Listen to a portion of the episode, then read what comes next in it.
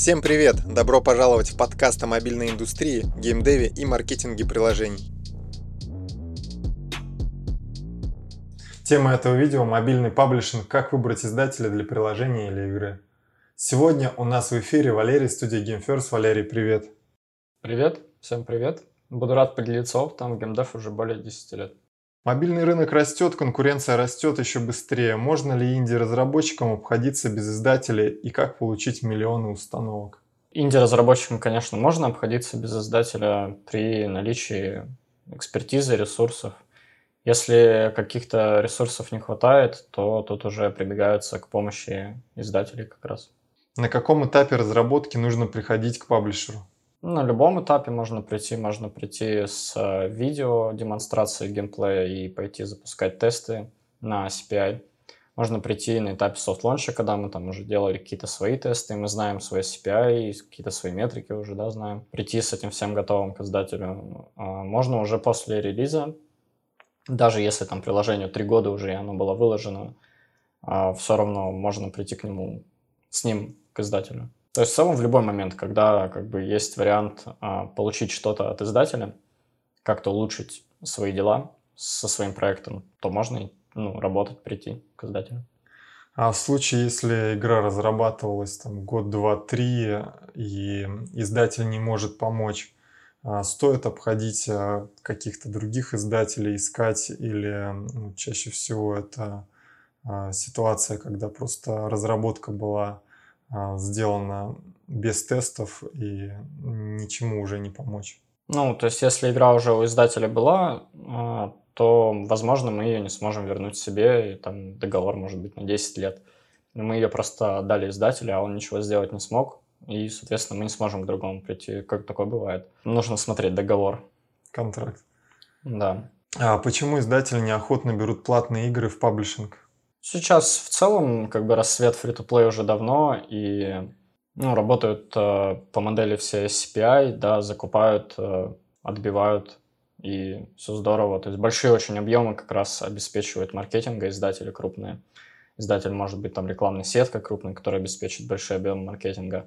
А для э, игры, которая платная, там, как правило, немного другие э, вообще способы распространения этой игры. Как правило, это не маркетинг прямой, когда мы просто льем там по CPI, ну, CPM, например, а это там YouTube, какие-то блогеры, э, сарафанное радио. То есть это более такая инди-история, где какая-то очень интересная там история, там, ну, игра реально может только там платно распространяться, и поэтому в основном такие игры раскручивают инди-разработчики сами. Хотя, ну, как бы издатель в целом может тоже взяться за это и раскрутить теми же самыми альтернативными каналами. Но это просто разные издатели. Когда разработчику не нужен издатель э, мобильного приложения или игры? Ну, когда всего хватает. Как бы, если разработчик всем доволен и у него хватает ресурсов, хватает экспертизы, тогда ему ничего не нужно. Если есть какая-то потребность, там, например, в экспертизе, в маркетинге, в там, ресурсах на разработку тех же, да, там пусть это будут люди или деньги на людей своих, то тут как бы можно прибегнуть к помощи уже издателям. Как анализировать жанр игры или категорию приложения до начала разработки? Ну, с помощью тестов маркетинговых. Маркетинг нам помогает в этом. Собираем а, какую-то очень... Ну, MVP называется. Это как раз э, минимально рабочий продукт с э, базовыми механиками. Ну, там условно это там для ролика лишь сделанная демка. Мы приходим к ней к издателю и тестируем. В гиперкэжеле вообще так и делают. В мидкорных проектах так можно, например, выбрать графику. То есть делаем разные варианты графики на одну и ту же механику, и делаем тесты. Ну или сами, или там создателем делаем. Как анализировать механики будущей игры до начала разработки? Ну, это геймдизайнерский вопрос. Геймдизайнер — это человек э, с большим наигранным опытом. Э, если там основатель студии сам геймдизайнер, там, то тогда хорошо, он может как раз дать всем остальным геймдизайнерам там, свой опыт младшим. А в целом получается, что важно не соединять э, механики, которые как бы относятся к разной аудитории. Ну, то есть не соединять там матч 3, например, с каким-нибудь там симулятором самолетов, там, допустим. Вот. Аудитория совершенно разная, и, ну, то есть это как бы нужно просто понимать. И человек, принимать. человек как бы, да, с опытом это понимает.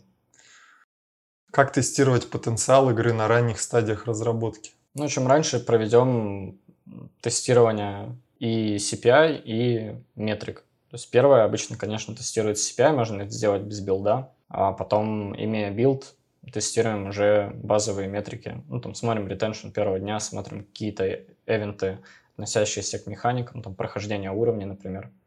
Поэтому чем раньше мы тестируем вот эти ключевые для нас вообще механики и наш арт, как его принимают и понимают на рекламных креативах, тем раньше мы поймем, стоит ли закрывать этот проект или продолжать его делать. Тестировать CPI имеется в виду э, тестировать через прокладку, э, не создавая ну, ты, Да, если билда нету, то используем либо прокладку с пикселем, либо используем готовый сервис, а, либо там сервис от издателя используем. Ну, то есть это как бы такой фейковый стор, где куда пользователь переходит после рекламы, нажимает «Загрузить», а его там отправляют в Facebook-группу ждать релиз этой игры. Вот, но таким образом мы уже CPI узнаем. А издатель может помочь с показателями LTV, ретеншеном, вовлечением, и должен ли он вообще этим заниматься? Ну, в идеале, конечно, разработчик хотел бы, чтобы издатель помог э, опытом и вообще имел опыт в той области, ну, в которой мы разрабатываем, там, например, там, city builder а. И если мы пришли к издателю, который никогда city builder а не запускал или не делал, то у него, вероятно, нет экспертизы, и тогда он, конечно, мало чем может помочь, но он, может быть, а, просто исходя из своей опытности, сможет помочь даже с этим. Поэтому в идеале, конечно, а, разработчики ожидают от издателей помощи в этом вопросе. В плане LTV, чтобы издатель мог посмотреть roadmap проекта и сказать, а, где можно, например, ну, что-то там сделать, а что там делать не надо, а вот это вот можно добавить и так далее. Чтобы улучшить, к примеру, LTV. Ну да, так как издатель как бы заинтересован в росте этого проекта выручки, по идее, конечно, издатель будет работать с этим. Но тут уже ну, зависит от самого издателя, это не всегда так. Иногда только маркетинг. Как быть, если команда разбежалась, MVP продукт не готов, все плохо? Как можно поступить? Можно обучиться самому на там, есть пример у нас такой в команде, парень там несколько лет э, работал с разными инди, инди-командами. А везде команды разбегались постоянно, и проекты не, не доходили до релиза, он психанул и пошел учить программирование. До этого он там занимался артом и 2D, и 3D, и в целом он в итоге уже через год имел проект готовый. Поэтому, ну, например, такой способ. Либо искать какую-то более стабильную команду, что он тоже, в принципе, сделал впоследствии, найдя нас. Если у команды нет опыта и гипотез на увеличение ретеншена LTV проекта, паблишер может помочь с этим и должен ли он это делать? Ну, конечно, паблишер должен помочь. А почему? Потому что он заинтересован в проекте тоже. Ну, если этого не сделают и разработчик тоже не сможет что-то повлиять, то, по сути, проект умрет и для паблишера, и для разработчика. Поэтому это такая совместная деятельность. Существует ли адекватный срок разработки до издания игры приложения? Зависит от жанра. Для гиперкэжуала там адекватный срок разработки это... Мы поняли, что это до месяца с нашей экспертизой, и будь экспертиза еще больше, мы бы, наверное, могли там делать гораздо больше, чем месяц, потому что были бы более уверены в том, что мы делаем. Но так как э, GPCasual для нас э, было новое направление, то мы старались тратить по минимуму времени именно сделать первичные тесты CPI, так как первые там наши десятки проектов показали, что мы делали-делали проект там месяц, например, а тесты CPI показали, что мы вообще зря там полишили искусственный интеллект в этих играх, например, потому что если на этапе тестов CPI все заваливается, как бы, то нужно просто выкидывать игру или условно переделывать ее с нуля практически. Если у меня гиперкэжуал проект, какой издатель подойдет для сотрудничества? Ну, здесь нужно понять, какой CPI и какой retention у проекта. Это можно сделать как бы базово и самим там или с каким-то издателем. И уже на рынке разные издатели хотят а, разные CPI, разный retention, ну, то есть могут как бы обеспечить успех, да, с разными метриками. Разных издателей интересует разный доход, соответственно, там крупные издатели по типу Voodoo могут не взять проект, а, у которого высокий CPI и ретеншн не очень хороший, но издатели пониже могут, например, взять и сделать это историей прибыльной для разработчика. Поэтому нужно искать просто того, кто возьмет. Но для этого нужно понимать, какие метрики проекта. Возможно ли такая ситуация, что приложение разрабатывалось а, год или два, и на релизе или софт-лонче выясняется, что CPI сильно выше рынка, LTV низкий, проект а, можно просто закрывать, так как он не рентабелен? Ну, если маркетинговые тесты начались только там на этапе уже самого релиза, конечно, это часто приведет к именно вот такой описанной ситуации. Ну, зачастую просто, иначе бы на рынке было бы там куча успешных проектов. Они столько, там, тысячи в день выходят, да, но там, по факту в топах мы видим одно и то же практически. Поэтому, да, это вполне реальная картина. Слепо делать игру, веря, что если мы ее там просто будем очень долго делать, то это как бы повлияет на успех. По факту не скорость, ой, ну, не долгота разработки, в общем, а как раз скорость mm-hmm. разработки именно дойти до первых тестов побыстрее, это важно, чтобы не тратить там тот же год еще лишний. Сколько и каких разработчиков должно быть в команде, чтобы донастраивать игру после обращения к паблишеру на этапе маркетинговых тестов?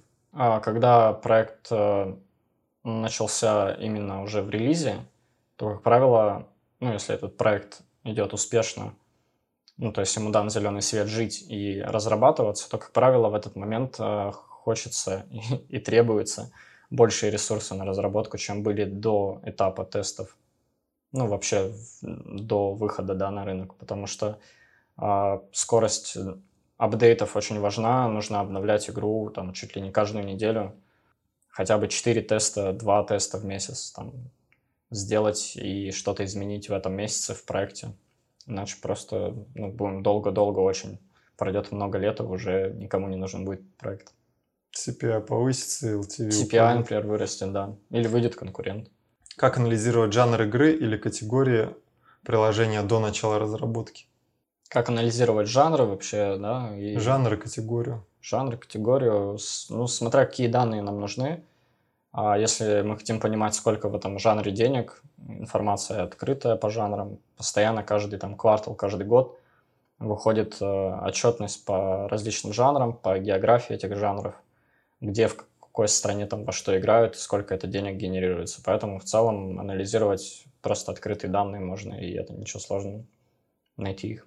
Как организовать работу студии для быстрой реализации проекта под дальнейшую работу с издателем или даже конвейер таких проектов? Ну, если это, допустим, гиперказуальные проекты, то определяем оптимальный срок на разработку прототипа, определяем из этого срока, а, какими инструментами мы будем это делать, и под эти инструменты уже организовываем команду. То есть, если нам нужно много там, 3D-шников, например, то тогда, соответственно, организовываем команду 3D-шников, выстраиваем у них пайплайн, конвейерно отправляем это все на тесты.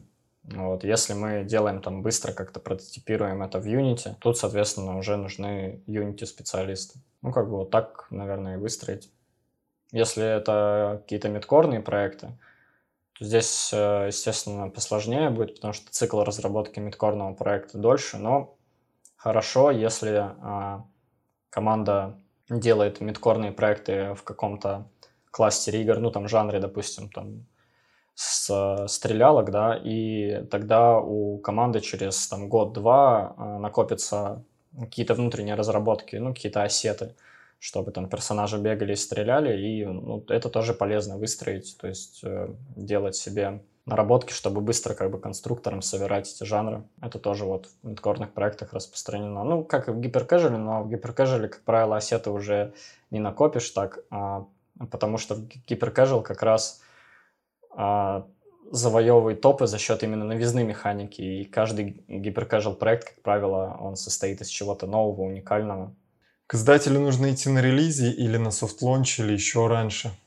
Можно пойти на издание, ой, на этапе, а, когда у нас есть идея, и мы делаем а, каким-то инструментом, делаем ролик. То есть у нас есть ролик, где видно геймплей игры, его механики, арт, а, и мы это тестируем. В этот же момент мы можем менять там очень быстро все, что нужно нам, там, арт или механику, гораздо быстрее, чем если проект уже на soft launch'е находится. Если проект на soft launch'е, идем к издателю для чего? Если мы, например, не можем протестировать э, метрики сами, ну, то есть, допустим, у нас нет органики, нет там денег на маркетинг, а, или мы вообще не знаем, как выложить игру, и уж еще ничего не запустили даже. Смотря какие ресурсы нужны, в общем, можно идти и после релиза, и даже если там проект кучу лет был заброшен, а, ну, как бы можно сходить к издателям, показать его. Может быть, зря его забросил. Ждем вас в наших социальных сетях. Там мы стабильно выкладываем бесплатные материалы и ежедневные новости.